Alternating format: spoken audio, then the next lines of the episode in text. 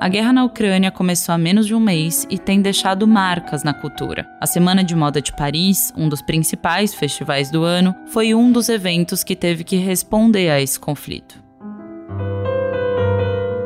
Modelos da Balenciaga desfilaram cobertos de neve cenográfica dentro de uma enorme caixa de vidro. Com as roupas amarrotadas, rasgadas de uma forma assimétrica, eles atravessaram essa tempestade com uma trilha sonora que foi de um tom fúnebre da música clássica ao frenesi de uma batida eletrônica.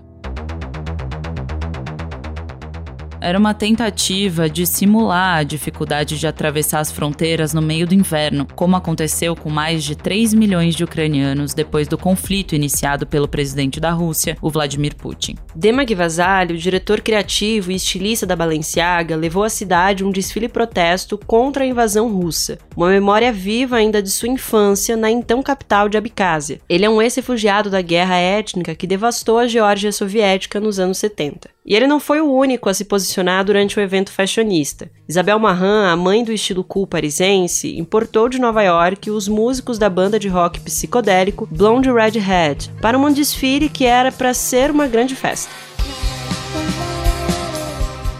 Mas o clima festivo foi atravessado pelo clima bélico, e a estilista entrou num fim da apresentação vestindo um tricô com as cores da bandeira da Ucrânia. A moda europeia teve que se virar para tomar partido sobre um conflito armado na vizinhança, e a questão que pegou todo mundo é de que maneira responder a essa guerra. Uns promoveram protestos, como a Balenciaga, e outras quiseram trazer uma mensagem de esperança, como foi na coleção cor-de-rosa que a Valentino apresentou. Mas, enquanto estilistas e artistas de outras áreas da cultura têm se posicionado a favor da Ucrânia de maneiras diferentes, produções russas começaram a ser vetadas em instituições culturais e universidades. O escritor Fyodor Dostoiévski virou alvo na Itália. Um teatro de Gênova cancelou um festival de música e literatura russa dedicado ao autor. Valery Gergiev, maestro russo, foi demitido da Filarmônica de Munique por não se posicionar contra a invasão da Rússia à Ucrânia. O maestro é amigo pessoal e apoiador do presidente Vladimir Putin. Essa onda de cancelamentos que transformou a Rússia num párea da indústria cultural atingiu uma série de setores. O Festival de Cannes, por exemplo, não vai aceitar a presença de delegações oficiais do país ou de qualquer pessoa ligada ao governo do Putin no evento que está previsto para maio. No campo comercial, a Disney, a Sony e a Warner, três dos maiores estúdios de Hollywood, afirmaram que não vão exibir lançamentos do país até que o conflito seja interrompido. A Netflix também parou produções originais russas e a compra de filmes e séries do país. E o Spotify fechou seu escritório na Rússia sem previsão de volta. No Brasil, a Mostra Filme de Cinema Soviético e Rússio, que seria realizada em março, foi adiada diante da escalada da invasão do território ucraniano. Mas faz sentido cancelar as produções russas como protesto a essa guerra? Ou essa onda de cancelamentos pode ser um novo macartismo, como quando uma série de artistas intelectuais foram censurados nos Estados Unidos, acusados de terem ligações com o comunismo? O episódio de hoje é dividido em duas partes. Primeiro, a gente vai escutar os jornalistas Pedro Diniz e Gustavo Zeitel. O Pedro acompanhou a Semana de Moda de Paris e os protestos dos influencers e das marcas durante o evento. Já o Gustavo conversou com bailarinos brasileiros que trabalhavam em grandes companhias da Rússia e tiveram que deixar a carreira no auge por causa da guerra. Na segunda parte, a gente conversa com Irineu Franco Perpétuo, que é tradutor e autor do livro Como Ler os Russos, da editora Todavia. Ele explica os efeitos desses cancelamentos dos russos e como o país influenciou e muito a cultura brasileira.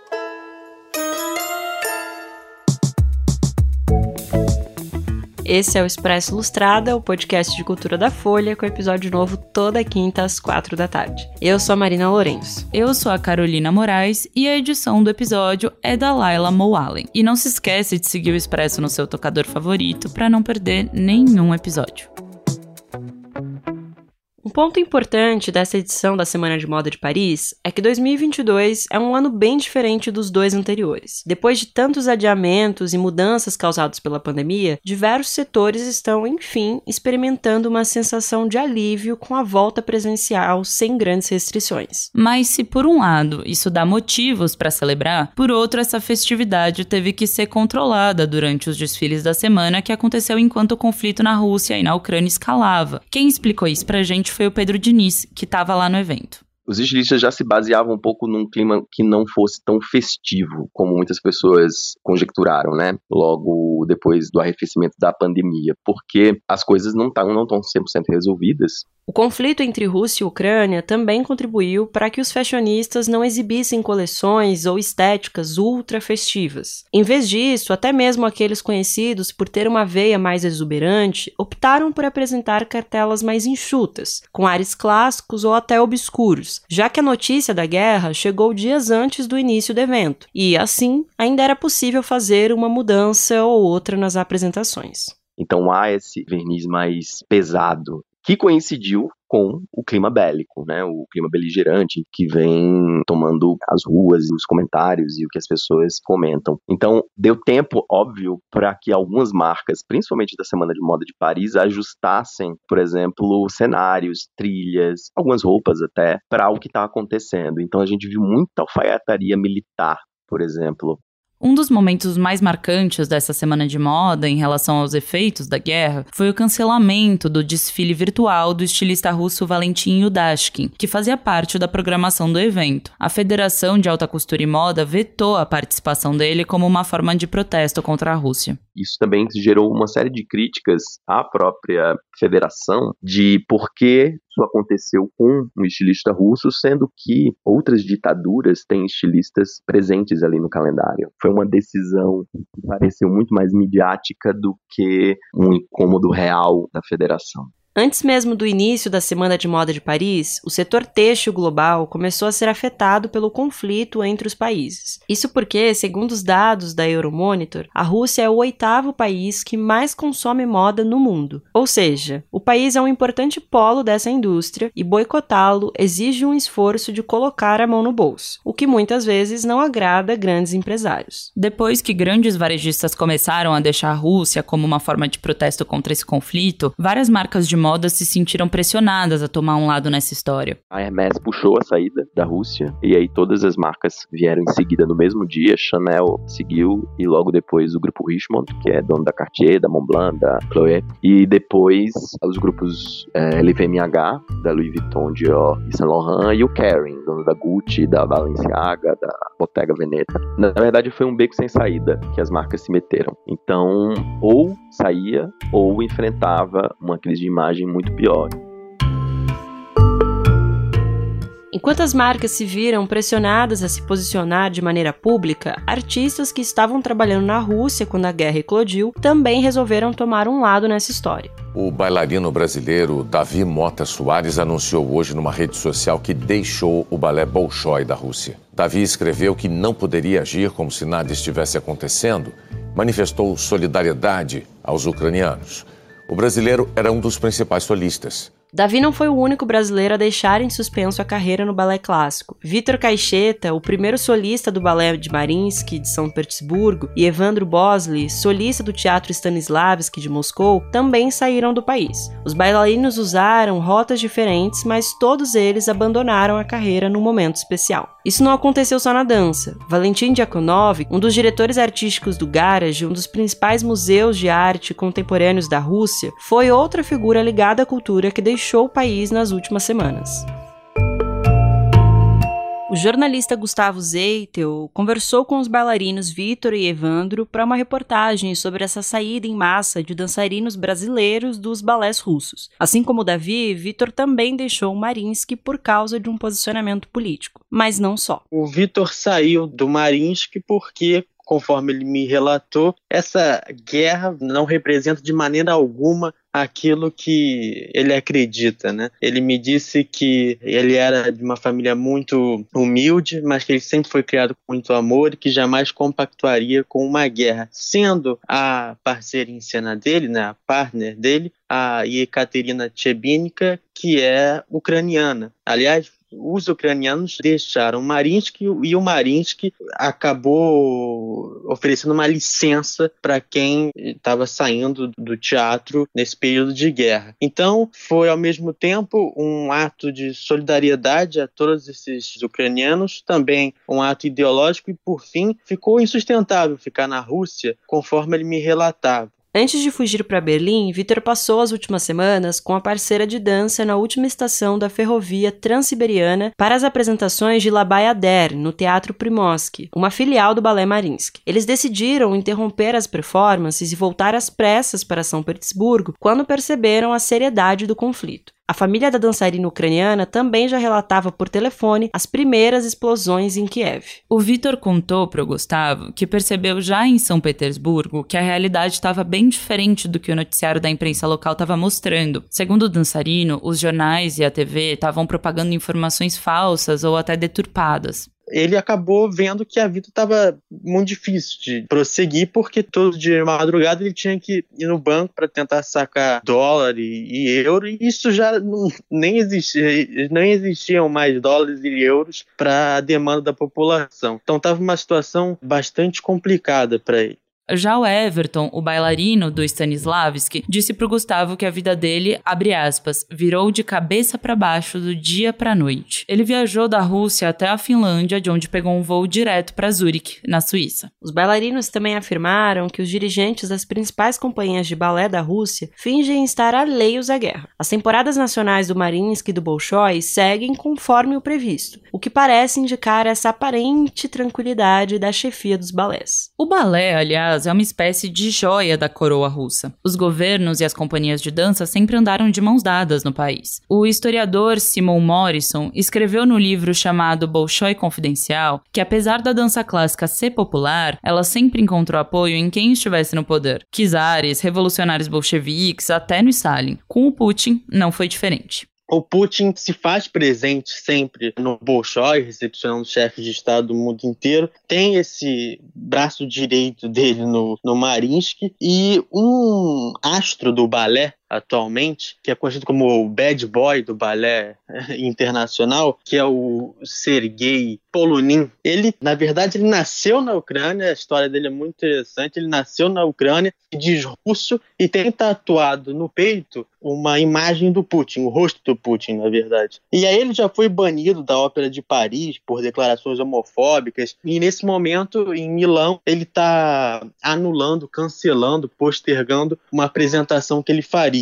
É exatamente porque ele está se sentindo um pouco extemporâneo nesse momento de guerra. O Mariinsky e o Bolshoi, que são mantidos pelo governo, são fundamentais para a identidade nacional russa e são responsáveis por boa parte da história da dança. Desde a Revolução Russa, no século XX, quando o centro do poder migrou de São Petersburgo para Moscou, as duas instituições vivem uma espécie de rivalidade. Agora, o Putin, ele encontra no Mariinsky um velho amigo, né, que é o Valery Gergiev ele está sofrendo várias sanções no mundo inteiro. Começou na, em Munique e outros concertos no Carnegie Hall, por exemplo, também já foram cancelados. Agora, para você ter uma ideia, ele está nessa função de diretor do Marinsky desde 1996. Então, uma pequena também autocracia nesse sentido. Entre os boicotes contra o Marinsky, teve o veto à companhia no festival Castel Peralada, que acontece em julho na Espanha. O Gergiev, que é o diretor de balé e amigo do Putin, também foi substituído do cargo de maestro em concertos na Filarmônica de Viena e no Carnegie Hall, em Nova York. Professores de balé que acompanharam o caso falaram para Gustavo que acreditam que o clima das principais companhias de balé do mundo é de incerteza. Isso porque os russos estão sem acolhida em outros palcos da Europa. Agora, faz sentido cancelar essas apresentações de maestros russos, como no caso do Carnegie Hall, para protestar contra a guerra? O que a gente perde sem ter contato com as manifestações culturais russas, como os livros do Dostoiévski? Para os brasileiros, cortar os russos da cultura é quase como cortar a própria pele. Essa é a avaliação do Irineu Franco Perpétuo, tradutor e autor do livro Como Ler os Russos. Ele diz que a literatura e a música russas foram formadoras de nomes incontornáveis da cultura brasileira, como Clarice Lispector e Vila Lobos. Ele também explica que vetar as apresentações culturais de russos ou parar de lê-los é um processo de desumanização dessas pessoas e que muitos deles, inclusive, nos ajudam a entender esse conflito. Vamos ouvir o Irineu.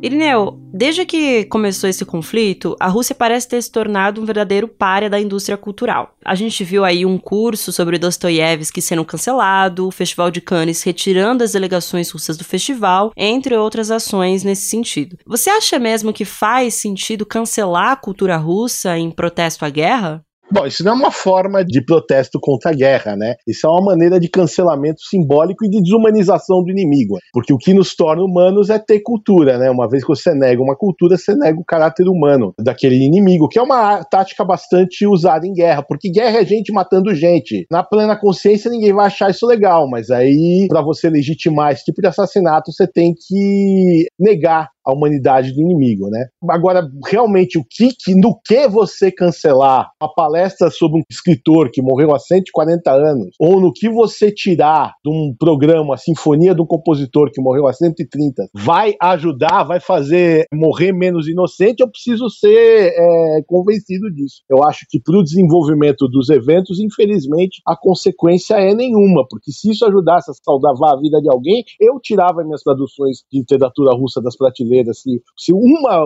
uma, se uma vida pudesse ser salva por isso.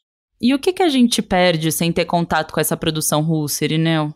A gente, para a cultura em geral e para a cultura brasileira, né? A gente está cortando na própria carne, na verdade. Você não entende, sei lá, Vila Lobo sem a música do Stravinsky, você não entende Nelson Rodrigues sem o teatro de Dostoiévski. Aliás, a literatura russa entra no Brasil no momento que a literatura brasileira está em fase de formação, né? Então, os grandes nomes brasileiros leem na juventude os russos e absorvem isso tudo. Então, sei lá, é Clarice Lispector, Lima Barreto, é Carlos Drummond de Andrade, Dias, sei lá, Jorge Amado, eles são muito constitutivos da nossa cultura de uma maneira que a gente até se apropriou deles, é até difícil pra gente separar o que é deles e o que é nosso, virou mesmo é, um nosso patrimônio. Então, se, realmente, se você, especialmente pensando na cultura clássica, nesses caras que morreram muito antes do Putin nascer até, realmente é uma perda do nosso próprio capital simbólico.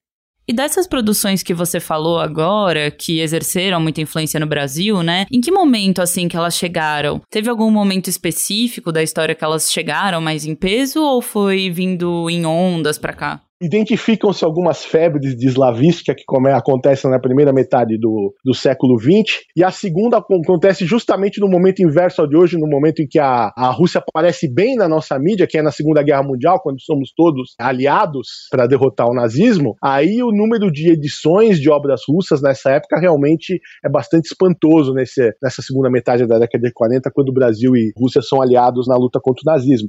Um último momento bastante importante é na virada, no começo comecinho do, do atual século, do atual milênio, quando sai na editora 34 a tradução direto do russo do Crime e Castigo, do Paulo Bezerra, e que aí meio que se consolida a noção de que a literatura russa tem que ser toda traduzida do original, né? Então, a literatura russa como um todo está muito presente no Brasil, talvez de um jeito que as pessoas nem tenham consciência disso. O primeiro autor estrangeiro que teve uma coleção dedicada a ele por uma editora brasileira foi Dostoiévski. Então, na época, a, a nossa cultura era toda francesa francesada, mas antes do Balzac veio o Dostoiévski, só para dar uma noção do tremendo impacto das letras russas nas letras do Brasil. Partindo um pouco dessa relação que você traçou agora entre a cultura russa e a brasileira, dá pra gente traçar uma relação entre a arte russa e a arte ucraniana? São países que se influenciam culturalmente? Como que é? A relação artística entre Ucrânia e a Rússia é mais ou menos como uma relação cultural desses países. Sempre foi uma relação de simbiose. A gente pode discutir, talvez, uma simbiose é, desigual, porque o poder político esteve em Moscou o tempo todo, mas as, as culturas sempre foram vistas como muito entranhadas, né? A ponto que, por exemplo, uma, uma obra do Tchaikovsky, cuja obra que foi cancelada pela Orquestra do País de Gales agora, é a sua segunda sinfonia, que é a sinfonia que é conhecida como Da Pequena Rússia. A Pequena Rússia era o nome que eles davam à Ucrânia, né? E por que essa sinfonia tem esse nome, porque o Tchaikovsky usa o folclore ucraniano nessa sinfonia, usa melodias folclóricas. Então, no século XIX era comum os autores russos que queriam dar caráter nacional à sua obra irem fazer pesquisa no folclore ucraniano, que era uma tradição rural muito rica. Então, essas culturas sempre se perceberam como irmãs, sempre se perceberam em relação de simbiose. Então, tem uma fertilização cruzada que às vezes é até difícil você saber o que é de um, o que é de outro. O escritor fundamental para a literatura russa, como Gogol, ele nasceu na Ucrânia, mas ele escrevia em russo. Mas a literatura dele é toda formada por sua experiência cultural ucraniana, embora ele escrevesse em russo, então a gente considera ele um fenômeno da literatura russa. Mas é, então tá tão entranhado que a alguns níveis não é muito simples você diferenciar o que é de um e o que é de outro. E é isso, na verdade, que é lindo e fascinante no mundo da cultura. A cultura tem esse aspecto maravilhosamente transgressor de passar por cima das fronteiras que são colocadas pelas razões de Estado e pela política. A cultura é subversiva nesse sentido, porque ela é essencialmente integrada. Às vezes, essas separações muito rígidas para a cultura são bastante artificiais, porque é da natureza da cultura a permeabilidade. Agora, alguns desses artistas russos que a gente está falando, Irineu, eles tinham um posicionamento, assim, individual mesmo, que eram mais alinhados, por exemplo, à Igreja Ortodoxa, que é um posicionamento político parecido com o do Putin, né? O que, que a gente deveria fazer com a produção dessas figuras? Você acha que é o caso de cancelá-las pelo posicionamento político, por exemplo? Bom, primeiro que no caso específico de agora tem russo cancelado por ser russo, e aí é russo que é contra a guerra, né? Eles apanham em casa porque são contra a guerra e são barrados no exterior porque estão ligados à Rússia. Por exemplo, no caso de cineastas que dizem, ah, mas a produção cinematográfica deles é financiada com dinheiro estatal russo. A gente sabe que cinema é uma coisa muito difícil, não é como literatura que eu escrevo um negócio e deixo na minha gaveta. A produção do cinema envolve uma engenharia financeira bastante complexa que nem sempre é possível diferenciar essas coisas. Agora, aí você está entrando numa outra questão que talvez a gente precisasse abrir um outro podcast e não seria uma questão só da Rússia, né? E aí eu acho difícil você dizer, você generalizar, porque os casos se particularizam, né? A gente teve isso nas questões, por exemplo, ligadas ao nazismo, ao Terceiro Reich, quer dizer, um autor como Cellini foi tão colaboracionista, puxa, sua literatura é fantástica, mas o quanto da posição política dele colaboracionista com nazistas não perpassou para dentro disso, ou para muita gente ainda é muito complexo aceitar, a filosofia de um Heidegger, porque ele também foi um apoiador bastante contumaz do regime nazista, e no meio disso você vai ter uma série de nuances. Eu acho que quanto mais afastado a gente está do Criador no tempo e no espaço, mais simples é a gente ficar só com a obra e sem a atitude ética, né? O fato de um compositor como Carlo Gesualdo italiano ter matado a mulher e o amante e ter exposto seus corpos não impede que a sua música seja programada, porque isso ele fez há 500, 600 anos, faz muito tempo. A questões mais recentes costumam ser é, mais sensíveis. A gente está muito próximo desse criador para conseguir aceitar a obra tranquilamente, sem ter na nossa frente o personagem que muitas vezes até uma pessoa física que participa da nossa vida social. E tem algum artista russo que pode ajudar a gente a entender a história do país, ou até mesmo a esse conflito com a Ucrânia, ou talvez, sei lá, alguma coisa para ler, para ouvir, para assistir, que faça a gente conseguir entender tudo isso? É, então tudo depende do nível de diálogo que você ter, quiser ter com a história. Eu acho que se quiser ter um nível muito imediato e factual, de repente, até para ilustrar isso que eu falei da simbiose das culturas, uma autora que se impõe é a última Nobel de literatura da língua russa, que foi Svetlana Alexievich que ela nasceu na Ucrânia, algumas obras dela se ambientam na Ucrânia, como Voz de Chernobyl, mas ela mora em Belarus, ela é cidadã de Belarus, opositora do governo de Belarus, inclusive, e ela escreve em russo. Então, quer dizer, a pessoa e a obra dela são uma síntese do cruzamento dessas três culturas que sempre foram irmãs e simbióticas e que por várias razões acabaram se vendo conflagradas, né? É, agora, bom, entender a Rússia talvez seja uma tarefa para algumas vidas e para muitas literaturas, mas os grandes clássicos da literatura russa são sempre muito iluminadores, Tolstói, Dostoiévski, talvez os caras que estavam na fronteira entre a cultura russa e ucraniana como Gogol, sua reencarnação no século XX, que é Mikhail Bulgakov, talvez os escritores judaicos da região da Ucrânia que não sentiam pertencimento com relação à cultura ucraniana, porque eles escreviam em russo, a língua deles era o russo, e na verdade eles eram sempre vítimas de terrível antissemitismo, como um Isaac Babel, como um Vassili Grossman. Enfim, a gente poderia continuar essa conversa por horas e eu não esgotaria a lista. Ou talvez um, só para fechar mesmo, um escritor russo que não tem nada a ver com isso que está acontecendo agora e por isso eu acho que ele tem que ser lido, que se chamou Anton Chekhov. E você tá dando um curso sobre o Tolstói agora, né, Irineu? Dando um curso sobre Tolstói, Tolstói um dos maiores pacifistas, Tolstói que se correspondia com o jovem advogado indiano Mahatma Gandhi, parece que teve alguma influência nas ideias do Gandhi. Eu tô esperando alguém vir cancelar o coitado do Tolstói, que em vida foi até excomungado pela Igreja Ortodoxa Russa por suas ideias. Então você teme que essa onda chegue ao Brasil? Ou que seu curso seja até cancelado, por exemplo? Ah, eu não tenho medo de matilha digital.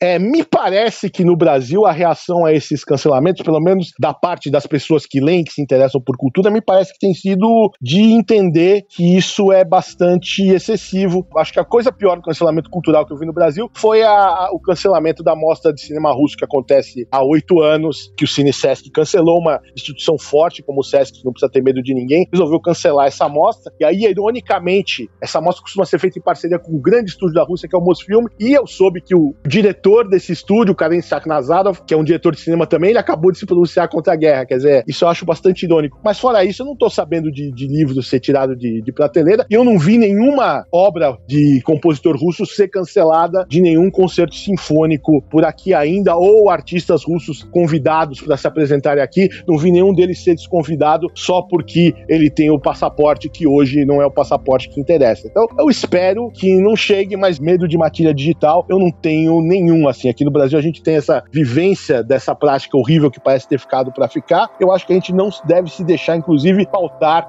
ou intimidar por essas matilhas.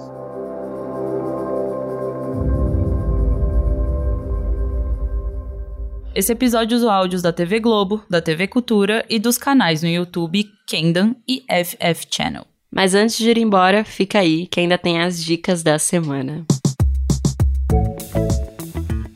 E aí, Carol, o que, que você vai indicar pra gente hoje? Bom, Marina, hoje eu queria indicar uma série que eu maratonei no último final de semana e ela saiu faz bastante pouco tempo, que é uma série que chama Diários de Andy Warhol, que é baseada nos diários do Warhol, que foi um artista, é um artista considerado o pai da, da arte pop americana, né? E aí a Netflix lançou esse documentário, que são seis episódios de uma hora, mais ou menos, um pouquinho mais, que ele é produzido pelo Ryan Murphy, que é o cara de que fez Pose, enfim, que bomba, né? Tem várias séries dele aí na, na Netflix e em vários outros lugares. E a história que eles contam, que eles tentam contar, é tentar desvendar um pouco essa figura do Warhol. Porque ele era um cara que montou uma persona muito conhecida, né? Ele, nas entrevistas, ele quase não falava, ele tinha esse tom de voz meio robótico, usava uma peruca, enfim, ele, essa, ele até, inclusive, é, falava coisas diferentes para revistas diferentes, para confundir um pouco os repórteres, enfim. Ele era um, uma figura muito específica.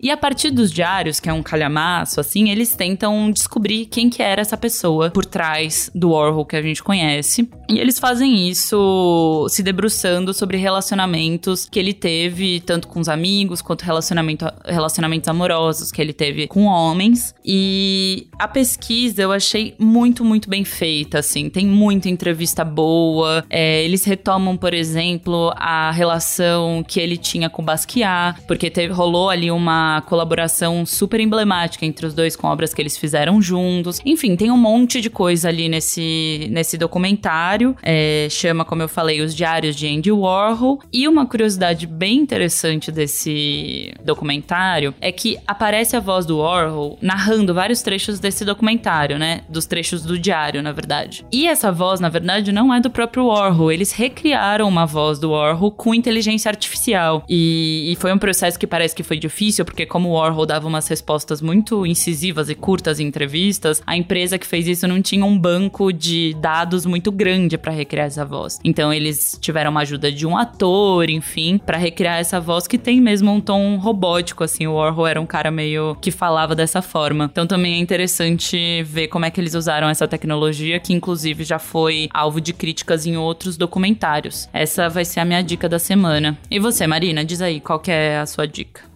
Carol, até aí inspirada por você, vou indicar também é, um documentário. Na verdade, é uma série documental que saiu há, há pouco tempo no Globoplay. É o Wells e Mané, Amor por Linhas Tortas. É uma série com quatro episódios, tem mais ou menos uma hora cada episódio. E é uma série que fala, né, sobre a relação da Elza Soares e do Garrincha, dois dos maiores nomes da nossa cultura brasileira, é o Garrincha do futebol a Elsa da música. E eles formaram um dos casais mais icônicos ali dos anos 60 e 70. Foi uma relação muito conturbada e o documentário consegue abordar isso muito bem, né? A gente vê desde o começo da relação deles como que foram os primeiros flertes.